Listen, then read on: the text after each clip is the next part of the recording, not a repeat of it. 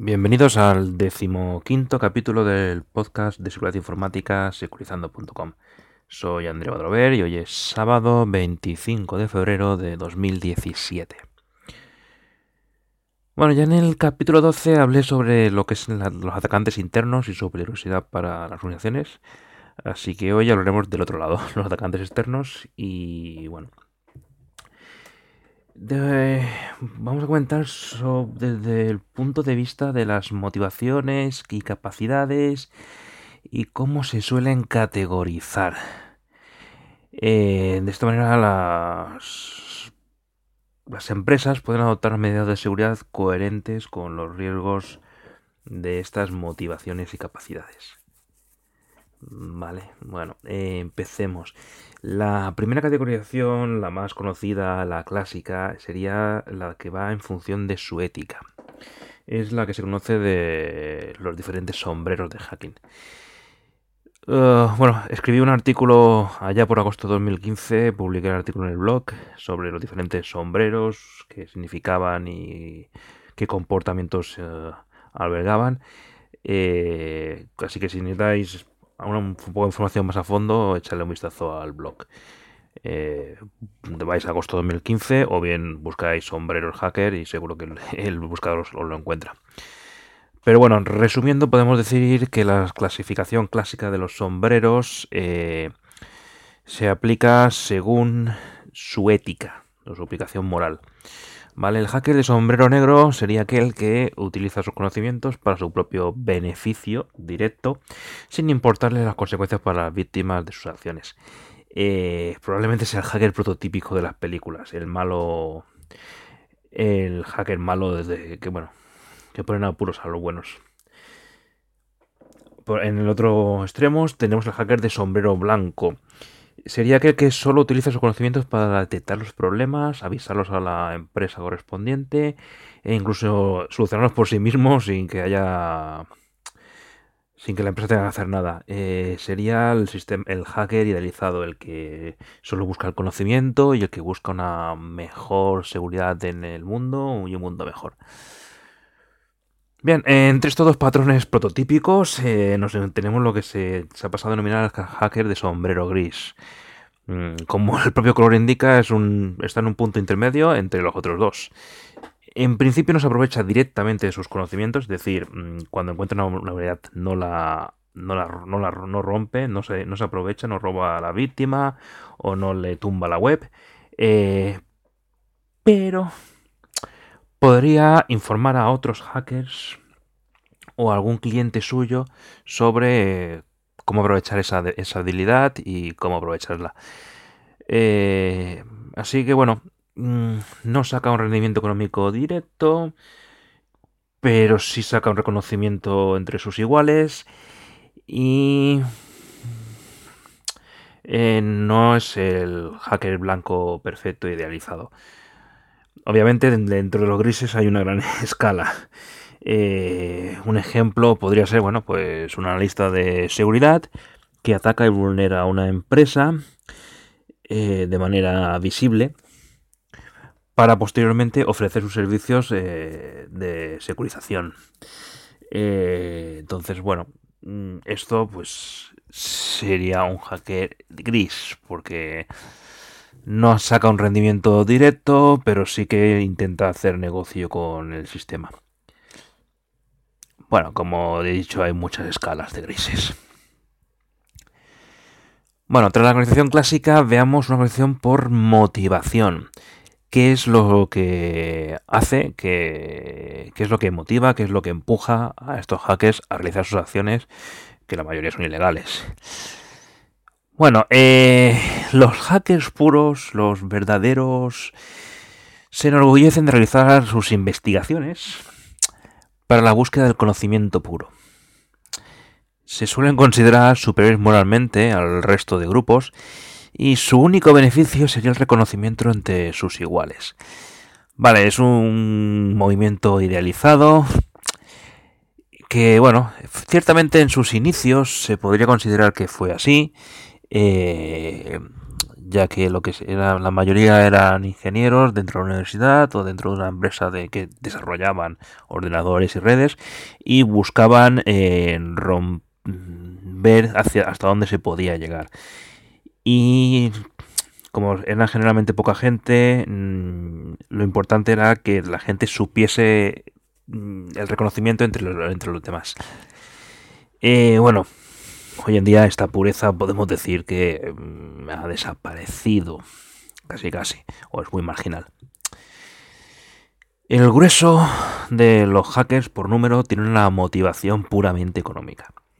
La creación de virus, gusanos o, bueno, últimamente el ransomware eh, puede ser muy lucrativa. Así que muchos de estos especialistas eh, aprovechan las vulnerabilidades para sacar un rendimiento económico, ya sea directo, atacando directamente a la víctima, o bien, bien de las herramientas que desarrolla a otras organizaciones que sí saquen ese provecho. Así que, bueno, al final el Bill Metal pues, es lo que mueve a este, a este grupo, que es la inmensa mayoría. El tercer grupo de hackers podría ser el de los activistas. Se trata de gente que aplica sus conocimientos técnicos para defender una causa concreta, eh, como puede ser la protección de las ballenas o la defensa de la libertad de expresión. Esto sería vendrían a ser, en el mundo real podría ser Greenpeace. Esta organización realiza acciones ilegales como pueden ser encaramarse a la, a la torre de una central nuclear, o, eh, bloquear barcos, barcos pesqueros, eh, meterse en medio de maniobras militares, eh, para obtener una visibilidad hacia su causa. Así, pues un activista podría tumbar las páginas web de un partido político extremista, nazi o que defendiese cual, la homofobia o podría atacar a empresas de madereras que por la deforestación o a aquellos organizadores de festejos taurinos porque son antitaurinos. Eh, bueno, se trata de un, de un, grupo que busca más un tema de publicidad, visualización de sus de sus ideas, más que eh, la destrucción o el daño económico directo a sus víctimas. Pero bueno, es algo a tener en cuenta también.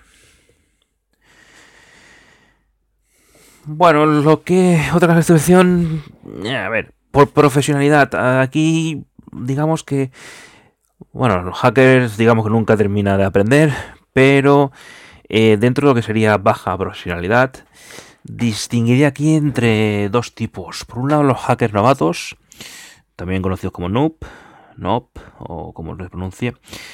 Eh, sería aquellos que, bueno, aún no tienen los conocimientos consolidados y van aprendiendo, van probando herramientas y van viendo lo que hacen y, bueno, ahí están. Y en contraposición a estos novatos que uh, los script kiddies o, simplemente niñatos de scripts, sería traducción más o menos al español. Se trataría de usuarios que lanzan y ejecutan las herramientas que otros han desarrollado mm, para lanzar los ataques sin ni entender, pero sobre todo ni, ni pretender entenderlos. No saben qué están haciendo, simplemente mm, lanzan los scripts por divertimiento, buscan víctimas, las atacan y bueno, y luego se enorgullecen y publican en todos, por todos sitios que han tumbado una web o que han hecho algo. Eh, ¿Por qué hablo de estos dos grupos de baja profesionalidad? Porque, bueno, precisamente su falta de conocimientos, unos porque uno los ha aprendido y otros porque no, tiene intención de aprenderlos, eh, pueden organizarnos un destrozo eh, sin saberlo. Entonces mm, hay que tenerlos en cuenta. La parte buena es que, claro, al tener relativamente pocos conocimientos, tampoco se necesitan grandes medidas de seguridad para evitarlos y que simplemente pasen de largo entre nuestro sistema. Y bueno, bien, por último, la categorización sería el... en función del objetivo del ataque. Estarían los ataques casuales, que no buscan una víctima en concreto. Mm, generalmente realizan un rastreo general en la red en busca de sistemas que tengan alguna vulnerabilidad conocida. Es decir, yo sé que hay eh, un servidor FTP en concreto, con una versión en concreta, que es vulnerable. Bueno, pues lanzo un escaneo a nivel de red, buscando todos los posibles servidores FTP de esa marca y esa versión en concreto. Y una vez que lo tengo, lo ataco y, me lo quedo y lo aprovecho. En realidad me da igual quién sea la víctima. Mm, me da igual. Eh, un claro ejemplo de esto serían las botnets que han crecido en el último año sobre todo, eh, se han hecho bastante famosas. Y lo importante es que la red sea lo más grande posible para después coordinar eh, ataques y realizar otras funciones. Mm, la capacidad de cada, de cada elemento, de cada nodo, de cada sistema de la red mm, no es importante, no es prioritaria. Puede ser. Mm, los últimos ataques se han realizado con botnets a base de cámaras web y routers sencillos de casa. No, no son equipos especialmente potentes, pero al ser tantos, pues hacían daño. Así pues, los ataques casuales mmm, son indiscriminados y simplemente es alguien que pasaba por allí, mmm, ve una vulnerabilidad y se aprovecha de ella para lo que quiere hacer después. En el otro punto eh, serían los ataques con objetivos claros, que lo que hacen es buscar vulnerabilidades en una empresa o en un grupo concreto se trata totalmente del enfoque contrario. Sabemos cuál es el objetivo, bien sea una empresa específica o un grupo social o un lobby concreto. Eh, como he dicho antes, las madereras, las empresas de tauromaquia o las empresas de armamento. Entonces lo que haces es buscas el objetivo, analizas esos sistemas y a ver si encuentras alguna vulnerabilidad en esos sistemas. Se trata de trabajos más específicos, menos automatizados. No es un escaneo general que a ver quién pillo, sino que es alguien que con ya con mayores reconocimientos y ganas eh, dedica a analizar y estudiar unas posibles víctimas ya bien sea una, empresa específica eh, mm, que tenga especial tirria o bien un sector, un, un lobby concreto. Y entonces se analizan esos sistemas y se buscan vulnerabilidades en esos sistemas. Como vemos es el, enfoque contrario. Bueno, estos serían las diferentes categorizaciones de los hackers que hay en el mundo dando vueltas. Obviamente existen 20 millones de categorizaciones diferentes, cada mastillo tiene su lebrillo y supongo que la mayoría de vosotros pues, cambiaría algunas de mis palabras y si cambiaría algún orden, pero bueno, es, a grandes rasgos creo que sería lo, más general. Si encontráis cualquier cosa o, o vosotros utilizaríais otra categorización, hacedmelo saber. Bueno, pues a lo que decíamos.